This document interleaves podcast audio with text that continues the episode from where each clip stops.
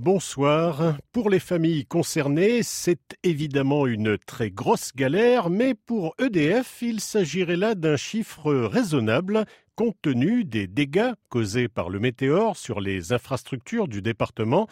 En tout état de cause, le directeur d'électricité de France à La Réunion, Dominique Charza, le promet, Lundi, le courant sera presque partout de retour.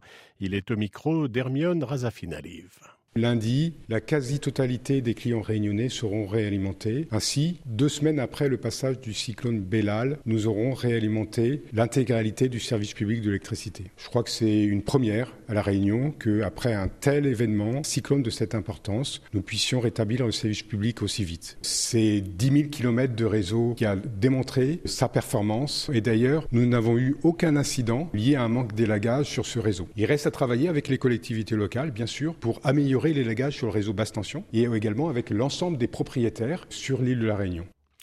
2023, année record pour le secteur du tourisme à l'île de la Réunion. La fréquentation aurait en effet bondi de 12% par rapport à 2022.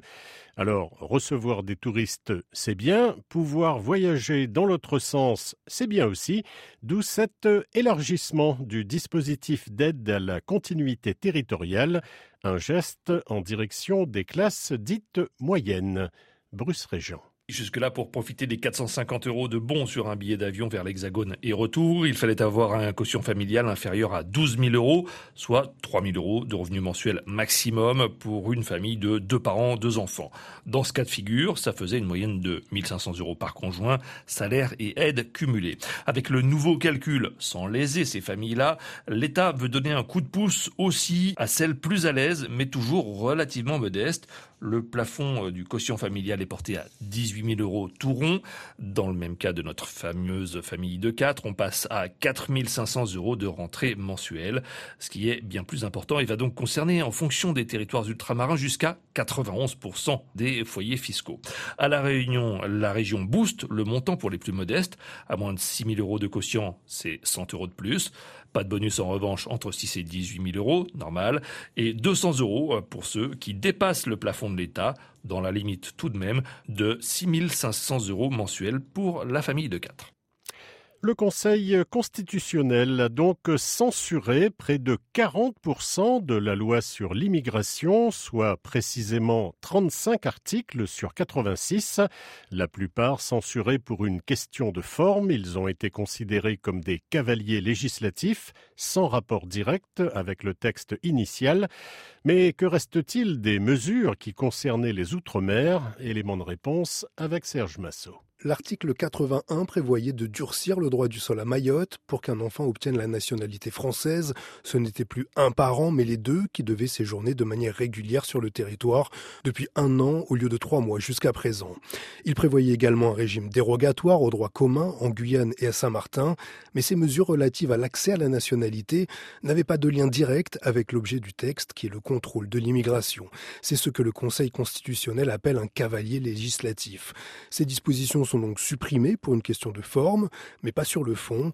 Le groupe centriste au Sénat a d'ailleurs déjà annoncé préparer un nouveau texte pour réintroduire ces dispositions. Reste en vigueur l'interdiction d'enfermer un mineur de moins de 18 ans dans un centre de rétention administratif exception faite pour Mayotte, où cette règle ne s'appliquera qu'à partir de 2027. La loi permettra aussi de faciliter la délivrance du titre de séjour aux travailleurs étrangers à Saint-Pierre-et-Miquelon.